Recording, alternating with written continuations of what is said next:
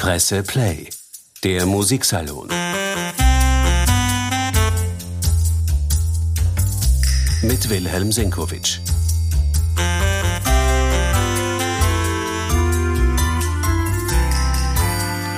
Hallo und herzlich willkommen zur allerersten Folge von Klassik für Taktlose. Alle, die sich jetzt wundern, die altbekannte Stimme des Wilhelm Sinkowitsch nicht zu hören, keine Sorge, er ist da. Hallo Willi. Hallo. Und ja, was machen wir hier? Liebe Katrin, äh, wir haben beschlossen, im Zuge der ja, immer noch neuen Serie Musiksalon alle vier Wochen uns hier zu treffen unter dem Titel Klassik für Taktlose, ja, um eben taktlos zu beginnen mit Fragen zur Klassik Also und irgendwie einen gemeinsamen Rhythmus zu finden. Ja. Genau, also wir machen hier sozusagen etwas, was Einsteiger, die mit klassischer Musik nicht viel anfangen können, interessieren könnte. Natürlich auch Menschen, die bereits Klassikfans sind, sollen hier viel Neues erfahren. Aber wir versuchen hier einen frischen Blick auf die Klassik zu wagen, ähm, einen ungezwungenen Blick und vielleicht auch etwas Neugierde zu schaffen. Ich bin Katrin Nussmeier, ich bin Kulturredakteurin bei der Presse, würde mich selbst jetzt nicht unbedingt als taktlos ähm, beschreiben, Also nicht, nicht in jedem Leben Wortsinne. Nicht. Im wirklichen Leben ist sie gar nicht taktlos, meine lieben Damen und Herren. Aber was die Klassik betrifft, wie gesagt, äh, werden wir schauen, dass wir gemeinsam einen Rhythmus finden. Die Katrin ist neugierig und äh, so wie viele findet Klassik zwar prinzipiell interessant, aber fragt sich bei manchen Dingen, wie komme ich da rein, oder? Verstehe ich das? Ja, genau. Also ich bin jetzt nicht mit Klassik sozialisiert worden, würde mich als durchaus musikalisch bezeichnen, aber habe selbst während meiner Klavierausbildung eigentlich bin ich daran vorbeigekommen. Also habe es geschafft, mehr Jazz und Tango zu spielen und, und nicht einmal für Elise spielen zu müssen. Also ich hatte da auch einen. Aber wenn du was Klassisches gespielt hast, dann hast du das gespielt und hast aber irgendwie nicht genau gewusst, was da los ist. Ich habe Freude damit gehabt, genau. Aber ich habe irgendwie, ich glaube, ich habe vieles in der Klassik noch nicht ganz verstanden.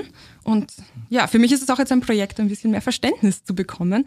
Und deswegen würde ich dich jetzt gern einfach ganz taktlos fragen, wenn wir über Klassik reden, was bedeutet das eigentlich? Also du bist der Klassikkritiker bei der Presse. Ähm, was ist da dein Zuständigkeitsgebiet und ist alles Klassik, wo er Geige mitspielt? Ja, sozusagen, ja, aber es ist auch vieles Klassik, äh, äh, wo ein Klavier mitspielt und natürlich nicht alles Klassik, wo eine Geige mitspielt. Denn Geige kann man für alles Mögliche verwenden. Es gibt ja auch Jazzgeiger. Klassik äh, ist, äh, du hast das eh bei der Vorbereitung, hast du ja ein schönes Zitat aus einem Lexikon gefunden, nicht? Ja, genau. Offenbar ist im Oxford Dictionary der Begriff Classical Music 1863 erstmals aufgetaucht, was ja eigentlich spannend ist, weil so viel, wie ich bisher mitbekommen habe, war das eine Zeit, in der die klassische Musik doch längst etabliert gewesen sein müsste und eigentlich längst andere Musikrichtungen auch schon Ja, die, aufgetaucht Klassik, sind. die Klassik war längst vorbei. Das, was wir unter Klassik bezeichnen, ist das, was in Wien äh, geschaffen worden ist von den drei großen Köpfen, Josef Haydn, Wolfgang Amadeus Mozart und Ludwig van Beethoven, ähm, die im Übrigen alle nicht in Wien geboren waren, aber das ist die Wiener Klassik und das ist die Klassik in der, in der Musikgeschichte. Kannst Und du das- kurz sagen, welcher Zeitraum das war? Das war Zeitraum, sagen wir, zwischen 1770, was das Geburtsjahr von Beethoven ist, wo aber Haydn schon aktiv war, ähm, bis 1827, wo Beethoven starb und äh, die Klassik quasi vollendet hat und parallel zu ihm schon Schubert äh, das äh, geschaffen hat, was wir die Wiener Romantik nennen könnten, also die romantische Musik, wo auch Beethoven natürlich seinen Anteil hat. Das ist eben die Frage. Das sind so Rubrizierungen, wenn wir sagen, was ist jetzt Klassik, was ist Romantik. Das, was die Oxforder meinen in ihrem Lexikon-Eintrag, ist die Tatsache, dass wir irgendetwas brauchen, um die sagen wir im weitesten Sinn Kunstmusik, die elaborierte Musik von der Unterhaltungsmusik abzusetzen. Denn damals gab es natürlich dann schon äh, musiktheatralische Formen, die schon in Richtung Operette äh, gehen, äh, Unterhaltungsmusik, Tanzmusik hat es immer gegeben. Aber das, was man sozusagen allgemein konsumiert als Musik, Singen, Tanzen als Freizeitbeschäftigung und die elaborierte Musik, die es natürlich schon vor der Klassik gegeben hat und die man jetzt alles Barock, Klassik, Romantik und dann auch natürlich im 20. Jahrhundert die Moderne, das rubriziert man alles, ist die klassische Musik, um es abzusetzen von dem, was quasi die Unterhaltungsmusik ist. Das heißt, da haben wir jetzt eigentlich zwei wichtige Begriffe, aber vorher möchte ich noch ganz kurz das jetzt zusammenfassen. Das heißt, wir haben einen kurzen Zeitraum, der im engsten Wortsinne Klassik war. Und dann gibt es eine lange Zeitspanne von Musikstilen, das ist wahrscheinlich vom Barock bis in die Romantik hinein und genau. weiter. Bis ins 20. Jahrhundert. Und das nennen wir jetzt aber auch Klassik. Das heißt die klassische Musik, aber das ist einfach nur, damit das Kind ein Marschall hat. Ja. Damit man sagt, okay, das, dafür sind jetzt die Fachleute zuständig sozusagen und die Leute, die ins Konzert gehen. Wobei wir ja sagen müssen, bei der Wiener Klassik gab es ja die Konzertsäle in unserem Sinn noch gar nicht. Also dass, wenn wir jetzt davon sprechen, dass Leute Schwellenangst haben, sagen, das ist zwar ganz interessant, was die da gemacht haben, Beethoven, Brahms und so weiter, aber eigentlich, mm, um in so ein Opernhaus hineinzugehen, sich eine Karte zu kaufen, teure Karte notabene, äh, da hineinzugehen, da gehört schon ein bisschen was dazu, dass man sagt, ich muss wissen, was mich da erwartet und da haben viele eine Schwellenangst und das, wovor sie Schwellenangst haben, das nennen sie dann, das ist die Klassik.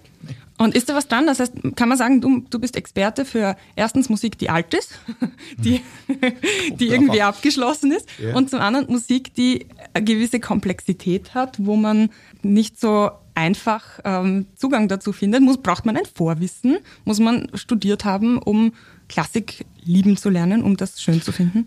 Das glaube ich überhaupt nicht. Äh, denn äh, da gehört jetzt noch etwas dazu.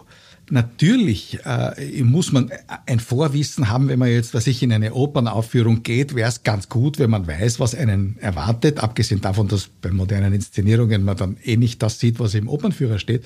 Aber es wäre ganz gut, wenn man die Handlung kennt und weiß, was für ein Theaterstück einem da mit musikalischen Mitteln erzählt werden soll.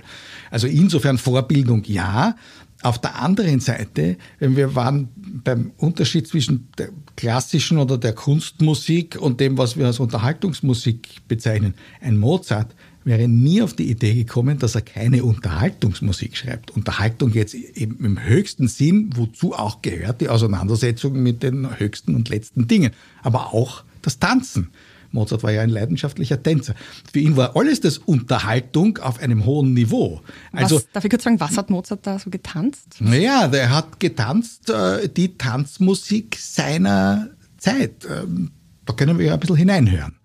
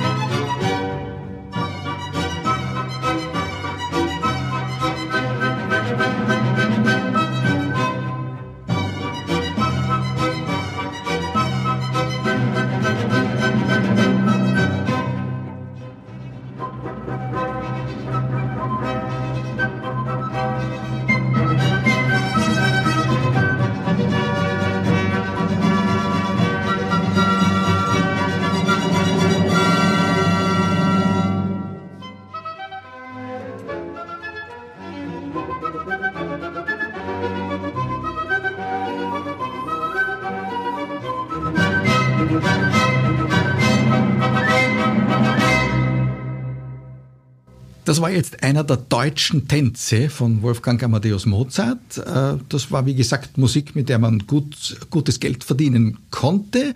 Und dazu wurde tatsächlich in den Ballsälen der damaligen Zeit getanzt. Wie hat das ausgesehen? Ja, Haben die Leute das, da, äh, war das Paartanz? War das das Kreis, war, Das war Paartanz, ja. Deswegen war ja dann der, aus diesen deutschen Tänzen dann letztlich destillierte Walzer galt ja als extrem unmoralisch. weil die höchste, das höchste der Gefühle der Berührung zwischen Mann und Frau auch im Ballsaal ist also unter adeligen Voraussetzungen war ja, dass man sich vielleicht die Finger gereicht hat beim Menuett. Alles andere also war Hof, schon unsittlich. Alles andere war absolut wie? unsittlich Aha. und äh, da kann man sich vorstellen, wie es also auf den Tanzböden zugegangen ist. Diese Art von Musik, die wir jetzt gehört haben, das war das, was auf den Tanzböden gespielt worden ist, was aber nach und nach auch in die Tanzsäle der gehobenen Gesellschaft und des Adels äh, Einzug gehalten hat. Wenn du, wenn du sagst gehobene Gesellschaft, dann, dann sind wir doch auch ein bisschen wieder da, wo wir heute sind, dass Klassik ein bisschen ein Elitenphänomen zu sein scheint. Ähm, wenn man sich das heute anschaut, wer geht ins klassische Konzert? Das sind, man sieht sehr viel äh, Silber, also sehr viel graue und weiße Haare in so einem Konzertsaal. Gute Operntickets kosten ein kleines Vermögen. So ähm, dann ja. hast du vorher selbst gesagt, dass um eine Oper wirklich zu verstehen, muss man sich eingelesen haben. Und auch du schreibst und sprichst ja gerne von Klassikfreunden. Also das, da hat man das Gefühl, das ist ein bisschen eine eingeschworene Gemeinschaft, ja, in die auch. nicht jeder ja. Zugang erhält. Ja, ja, ja, das ist aber, das ist aber, es kann jeder, der irgendwie mit dem Bacillus infiziert wird, das war ja bei mir auch so. Ich habe die Klassik ja nicht von zu Hause oder nicht in der Schule kennengelernt, sondern einfach äh, als äh, Radiohörer. Wenn ich allein war, habe ich am Knopf gedreht und habe den Vorgängersender von Ö1 gefunden und habe dort etwas gehört, was mich ungeheuer fasziniert hat. Und ich, das war eine Droge für mich und ich wollte immer mehr wissen und irgendwann einmal bin ich dann so hineingekommen, dass ich das zu meinem Beruf gemacht habe. Ich glaube schon, dass wenn man irgendwie damit in Kontakt kommt, dass wenn man einen Sympathikus zum Schwingen bringt, äh, dann, dann lässt einen das nicht mehr los. Und ich glaube schon, dass es so ist, dass wenn man in der Schule oder von den Eltern mitkriegt, da gibt es sowas wie Beethoven und Brahms, dass da etwas zurückbleibt, wo man irgendwann im Leben dann vielleicht sagt, damit habe ich mich jetzt nie beschäftigt, aber vielleicht ist das interessant, wenn man sich dann leisten kann. Ich denke, dass dieses Faszinosum Klassik, nennen wir es jetzt mal so, äh, durchaus etwas ist, was für eine breite Schicht interessant sein kann. Manche werden von dem Virus befallen und manche nicht. Das ist halt so. Aber die, die befallen werden und die das in sich tragen, die kommen vielleicht irgendwann einmal über die, über die Schwelle drüber und dann werden sie merken, dass das etwas ist, was einen schon wirklich fesseln und faszinieren mhm. kann. Dazu möchte ich ein Zitat vorlesen, was ich gefunden habe. Mhm. Es ist eine Illusion, dass klassische Musik populär war. Also mhm. es bezieht sich darauf, ob das immer ein Elitenphänomen war oder ob Klassik auch einfach mal sowas wie Pop gewesen sein könnte. Also nein, Zitat. Es ist eine Illusion, dass klassische Musik populär war. Sie hat stets Nischen bedient. Verabschieden Sie sich vom Mythos, dass Mozart ein Popstar war und die Klassik populär. Mhm. Weißt du, wer das gesagt hat? Nein. Das war, es ist aus einem Interview. Äh, Pierre Boulez hat mhm. 2005 im Interview mit der Welt das gesagt. Pierre mhm. Boulez war ein Komponist. Komponist und Dirigent, ja. Mhm. Und ähm, ja, finde ich interessant. Er meint offenbar, das war immer schon ähm, eine Musikrichtung, die einer gewissen Schicht vorbehalten war. Absolut. Absolut. Also das, wo wir jetzt davon reden, ist ja auch nicht, ist ja auch nicht von ungefähr, dass Mitte des 19. Jahrhunderts plötzlich der Begriff klassische Musik für eine ganze Gruppe von, von Komponisten aufgekommen ist. Denn das war die einzige Zeit, wo das aufstrebende Bürgertum versucht hat, sich diese, nennen wir es mal so, adelige äh, Gepflogenheit des Musikhörens und Musikmachens anzueignen. And. Dann erst sind ja die großen Konzertsäle entstanden. Also unser Musikverein ist, glaube ich, 1874 eröffnet worden. Das war der erste wirklich große Konzertsaal in Wien. Diesen bürgerlichen Konzertbetrieb gab es ja vorher nicht. Aber nicht, weil die Klassik zugänglicher geworden ist, sondern weil mehr Menschen weil, aufgestiegen sind. Weil mehr Menschen oder? aufgestiegen sind und das quasi auch als Statussymbol gesehen haben und weil sie auch draufgekommen sind, dass das schon viel Freude bereiten kann. Mhm. Nicht? Ursprünglich war das natürlich, ich meine, Mozart ist gefördert worden von Adeligen des Habsburger Reichs auch Beethoven noch. Und Haydn war sogar noch wirklich ein Angestellter des Fürsten Esterhazy, war sein Kapellmeister und hat über Jahrzehnte für Esterhazys äh, die Musik gemacht. Das heißt, auch umgelegt auf heute, das waren alles Staatskünstler? Also Staatskünstler würde ich jetzt nicht sagen. Das Phänomen des Staatskünstlers ist etwas, was sich äh, dann die in demokratischen Zeiten die äh, Kulturpolitik als Federl auf den Hut steckt. Ja, das ist dann Hermann Nietzsche oder die Elfriede Jelinek, das sind Staatskünstler. Die, die löcken zwar wieder den Stachel, werden aber natürlich auch gefördert. Das sind dann die Künstler, wo der Staat sagen kann, also seht mal her, wir äh, sind ja die Fortschrittlichen und unterstützen ja die Kunst. Mhm. Mozart war alles andere als ein Staatskünstler. Mozart musste schauen, war der erste berühmte äh, freischaffende Komponist, der es geschafft hat, sich aus der Umklammerung dessen, was den Heiden bis zuletzt äh, gestützt hat, nämlich das angestellte Verhältnis bei einem adeligen Potentaten. Äh, Mozart ist in seiner Wiener Zeit ein freischaffender Künstler gewesen und hat immer noch die Adeligen und das beginnende Großbürgertum bedient mit seiner Musik, die in den Salons gespielt worden ist. Mhm. Nicht? Staatskünstler wäre er gewesen, wenn der Kaiser ihm eine Apanage gegeben hat, was der Josef II. dann im Übrigen auch getan hat. Aber ähm, das war relativ spät in seiner Karriere. War freischaffend und musste sich, musste so gute Musik komponieren, dass man sie ihm abgekauft hat, sagen wir es mal so. Das heißt, irgendein reicher Mann hat gesagt, Mozart, schreib mir doch ein Menuett. Ganz genau. Und Mozart hat Ganz sich hingesetzt und gesagt, ja, passt. Passt, mache ich. Mach ja, mal. Klar, natürlich. Hat eben das auf einem Niveau erledigt, wo die die ja alle Kenner gewesen sind, diese Auftraggeber. Die haben entweder selber musiziert oder hat kleine Orchester oder ja, für Strasomowski hat er ein Streichquartett. Für die wurde komponiert und die haben natürlich sehr gut erkannt, wer da ein guter Komponist ist, also wer gute Geschichten erzählt und wer halt einfach klipp klapp irgendwas abliefert, nicht? Und also diese Qualitätskontrolle hat natürlich sehr gut funktioniert, solange die Leute, für die es geschrieben wurde, selber musiziert haben oder einfach sehr, sehr gut ausgebildet waren, auch als Hörer. Nicht? Okay, dann sind wir wieder da, dass man offenbar ein bisschen eine Ausbildung braucht, um hören zu können. Hören muss man das lernen, offenbar. Es macht einfach mehr Freude, ja. wenn man weiß, was da passiert. Okay. Nicht? Also Vielleicht. es gibt Dinge, die einen überschwemmen, wo man sagt, toll, also, mhm. also äh, äh, was ist das? Ja, Willi, dann spiel uns doch bitte etwas vor, womit man Freude hat und das einen berührt, auch wenn man gar nichts darüber weiß.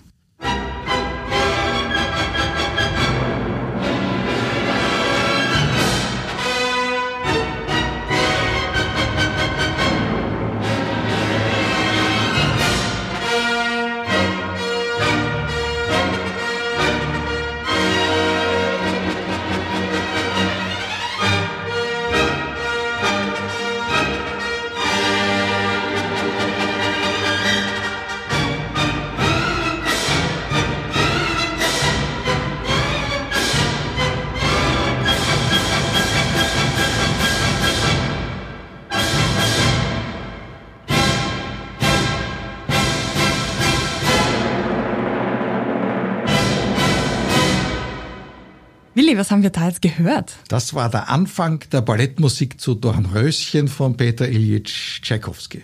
Wenn man das hört, muss man gar nichts wissen. Ich glaube, das ist Musik, wo, man, wo eigentlich jeder halbwegs verständige Mensch sagt, was, A, was passiert da? B, wie geht's weiter? Für mich hat das auch ein bisschen wie Filmmusik geklungen. Also ich könnte mir da total vorstellen, dass dazu jetzt irgendwelche Fabelwesen durch eine Schlucht fliegen oder Raumschiffe einander jagen. Ähm, also das, das hat einen gewissen einen Wumps, einen Drive nach vorne. Absolut, das ist natürlich der Vorgänger der Filmmusik. Das ist Illustration zu einem szenischen Vorgang. Illustration zu einem Märchen. Das ist natürlich die Musik, die zur bösen Fee gehört, die, die, die alle verzaubert im, im, im Dornröschen. Und da komme ich jetzt auf deine Frage zurück. Natürlich ist gut, wenn man etwas weiß. Man kann diese Musik auch einfach so als äh, Sau rauslassen, konsumieren. Das ist ein bisschen so, wie ich erinnere mich, äh, Othello von, von Verdi fängt zum Beispiel mit einer irrsinnigen Sturmmusik an, also der größte Sturm, der je komponiert worden ist. Und die Christa Ludwig hat mir mal erzählt, sie saß in der ersten Reihe bei der Generalprobe. Moment kurz, Christa Ludwig ist wer?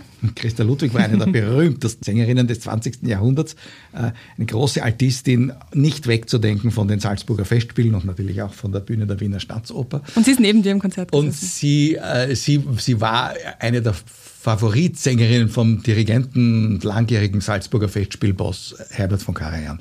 Und er hat sie eingeladen bei der Generalprobe, wo kaum noch Publikum im Saal war, direkt hinter ihm zu sitzen und gab den Auftakt zu diesem Othello und eine irrsinnige Sturmmusik, können wir dann gerne noch reinhören. Und irgendwann während dieses Sturms hat sich der Karajan zu Ludwig umgedreht und hat gesagt, ach, das tut gut. Das ist also Musik, wo man einfach, ja, wie gesagt, äh, äh ordinär gesagt, man kann die Sau rauslassen.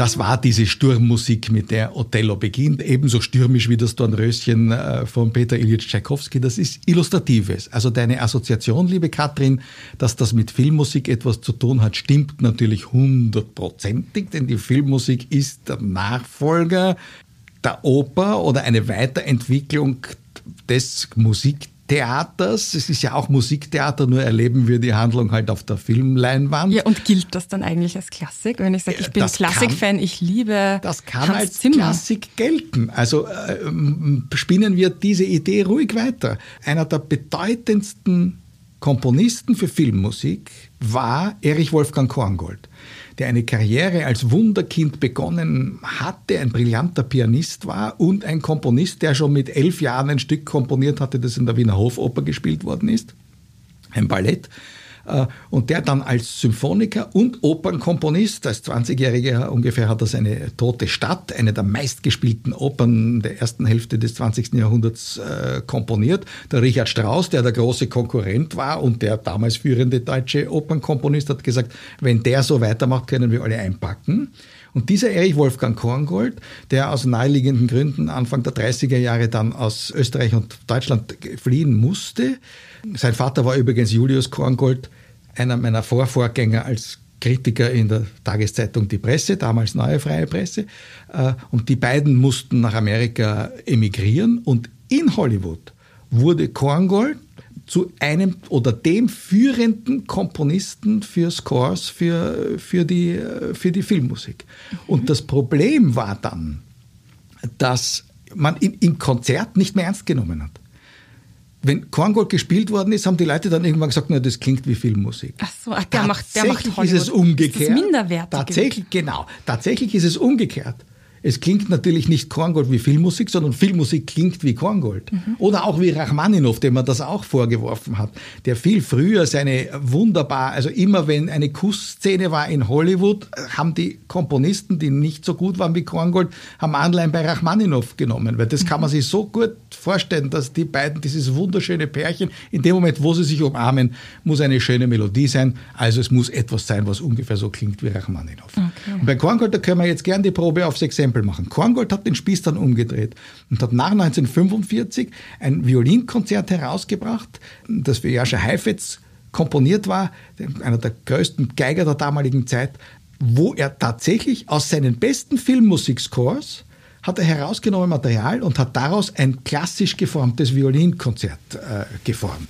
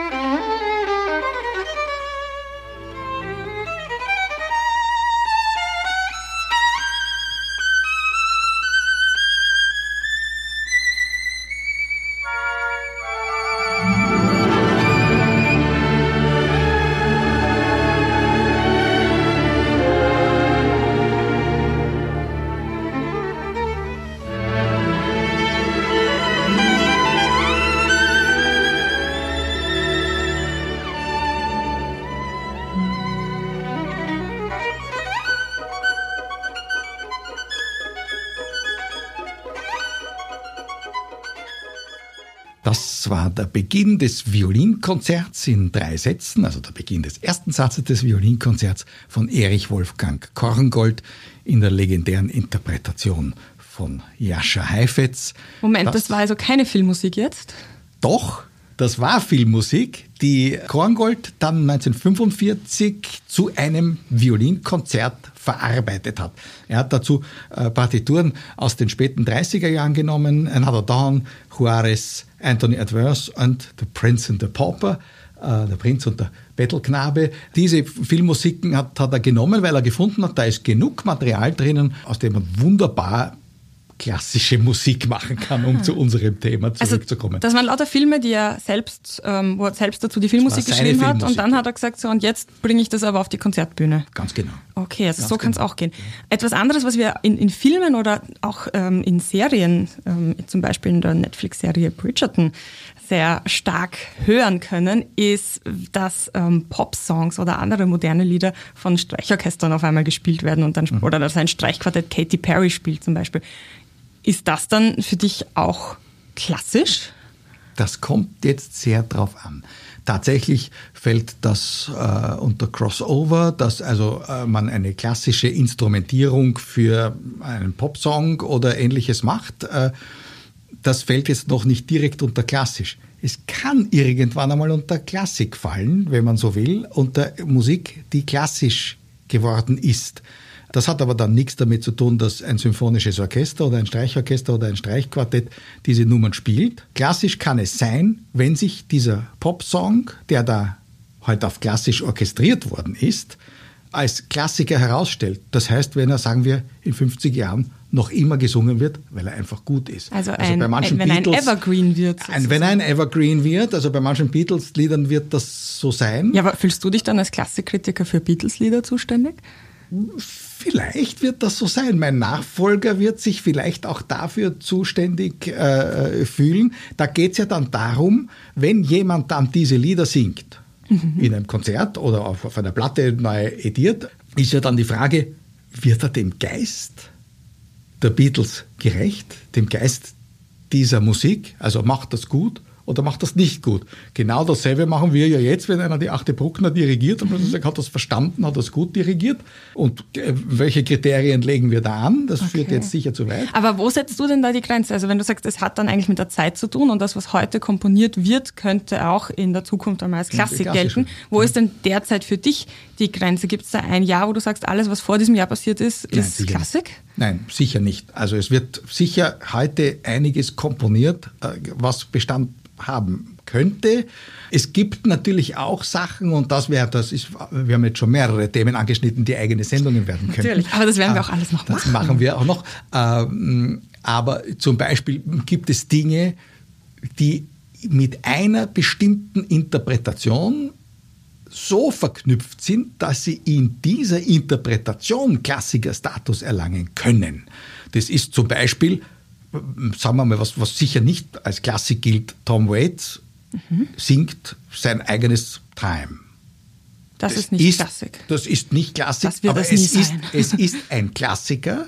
Das ist gar keine Frage, dass das in seiner eigenen Interpretation ein Klassiker bleiben wird. Ich kann mir nicht vorstellen, dass irgendein anderer Sänger, schon gar nicht, weil er die krächzende Stimme einfach nicht hinkriegt, ja, mhm. äh, irgendein anderer Sänger das so machen könnte, dass wir sagen, ja, das ist ja so eine klassische Nummer. Hören wir vielleicht kurz rein. Hören wir, hör mal ganz kurz rein, worüber Gerne. wir da reden.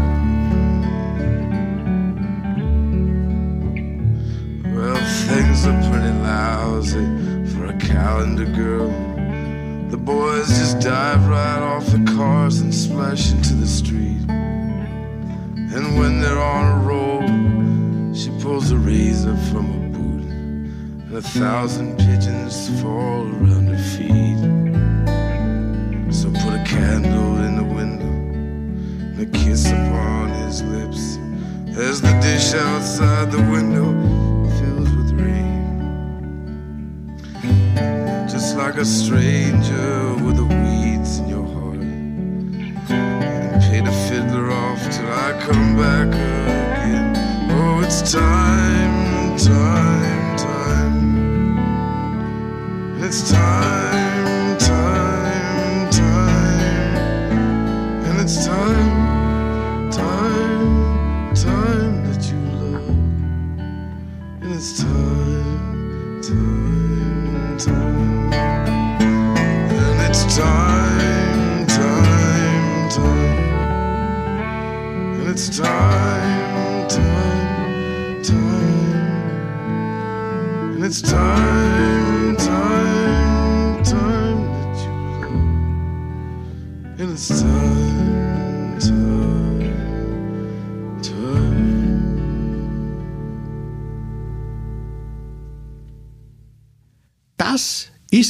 so wie wir es jetzt gehört haben, von Tom Waits selber interpretiert, ist für mich ein Musikklassiker.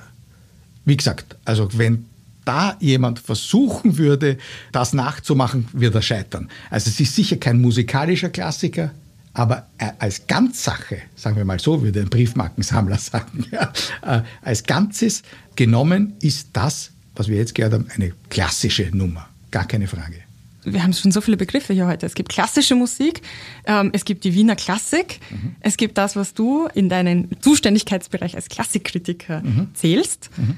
Und gibt es eigentlich auch irgendwas Neues in dieser, in der Klasse, also wenn wir jetzt wirklich von klassischer Musik als, als E-Musik mhm. sprechen, wird da eigentlich nennenswertes Neues komponiert? Ja, doch, auch da muss man sagen, immer wieder äh, wird das angereichert durch Uraufführungen von symphonischen Sachen, von kammermusikalischen Sachen, von Opern von Zeit zu Zeit. Und es ist, da muss man auch sagen, wenn man sagt, heute ist eine ärmliche Zeit und es wird so wenig Gutes Neues komponiert. Ich glaube gar nicht, dass das stimmt. Wenn wir überlegen, was im 18. Jahrhundert, also zur Zeit Bachs und später zur Zeit Haydns und Mozarts, was da ununterbrochen an neuer Musik, damals neuer Musik produziert worden ist und gespielt worden ist in den adeligen Salons, in den Kaffeehäusern. Also Bach hat ja zum Beispiel im Kaffeehaus musiziert. Und wie wenig davon übrig geblieben ist, das sind ein paar, kann man quasi an einer Hand abzählen, die Komponisten und von denen halt die Hauptwerke. Das ist es. Und wenn man denkt, wie viel da komponiert worden ist in dieser Zeit, dann muss man sagen, in unserer Zeit entsteht vielleicht gar nicht so viel wie damals, aber prozentmäßig gesehen wird vielleicht genauso viel überbleiben. Aber das sind Fragen, die dann die Klassikbewerter, die Klassikkritiker im 22. Jahrhundert äh, beurteilen müssen. Das ist dann für die Zukunftsgeneration. Wir werden, glaube ich, in unserem Podcast in den nächsten Folgen da auch noch einiges ähm, weiter uns anhören und äh, darüber plaudern. Also ich glaube, alles, was so an, an neuerer klassischer Musik ist, das, da werden wir uns sicher auch einmal darum kümmern. Auch sicher. der Filmmusik werden wir uns widmen. Ansonsten, was haben wir denn noch alles vor? Naja, ich würde sagen, wir werden jetzt einmal abkadenzieren. Jetzt haben wir auf die taktlose Frage, was eigentlich Klassik ist, einen gewissen Rhythmus gefunden, denke ich mir. Ich würde da im Dreivierteltakt, wo wir schon mal waren, äh, eigentlich auch äh, schließen für heute. Wir haben jetzt gerade gehört, dass Filmmusik zu einem Konzert geworden ist. Also dass Filmmusik aufs klassische Podium geholt worden ist. Wir haben am Beginn des heutigen Podcasts bereits ein Tanzmusik gehört aus der Feder von Wolfgang Amadeus Mozart. Und wir und haben Tom Waits gehört. Wir haben Tom Waits gehört. Äh, und äh, jetzt kann ich als Abschluss ein Beispiel bringen, dass dieser Prozess, das, was im weitesten Sinne wir heute als Unterhaltungsmusik bezeichnen, dass das geadelt werden kann, sozusagen in den klassischen Bereich herein. Genauso war es zu Mozarts und Haydns Zeiten. Also die Tanzmusik der damaligen Zeit deutscher Tanz, Ländler, die Vorformen des Walzers im Übrigen, da machen wir dann auch noch eine eigene Sendung. Ach, da werden wir noch Unbedingt. viel Walzer tanzen. Ähm, die wurden auch aufs Konzertpodium gebracht. Und wenn wir ein Menuett aus einer Heidensymphonie hören, mhm. dann finden wir da sehr, sehr oft Musik, wie sie auf dem Tanzboden ganz normal getanzt worden ist. In den Wirtshäusern. Von Bürger, oder? Bauer, Bettelmann, gar keine Frage. Jeder hat diese Art von Musik gekannt. Und für das adelige oder großbürgerliche Publikum in den damaligen kleinen Konzertsälen war das natürlich äh, etwas ganz Feines, dass diese Art von Unterhaltungsmusik hier auf ganz subtile Weise, ja, sagen wir es ruhig, geadelt worden ist. Ebenso hat ja Korngold bewiesen, dass aus Filmmusik, die zu einem ganz bestimmten Zweck, zur Illustration einer bestimmten Filmszene komponiert ist, kann ein hochwertiges Violinkonzert entstehen, wenn man es kann. Er konnte es und Haydn konnte es natürlich auch.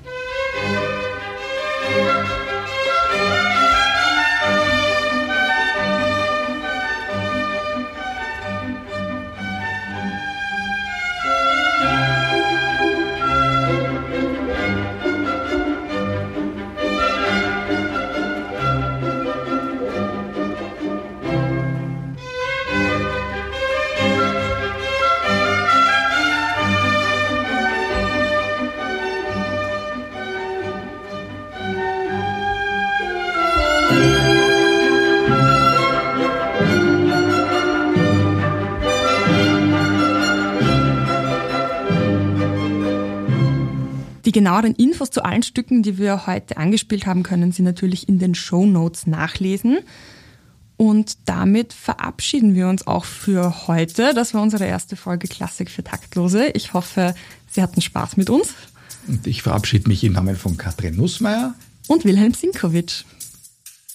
Presse Play, der Musiksalon. Mit Wilhelm Sinkowitsch.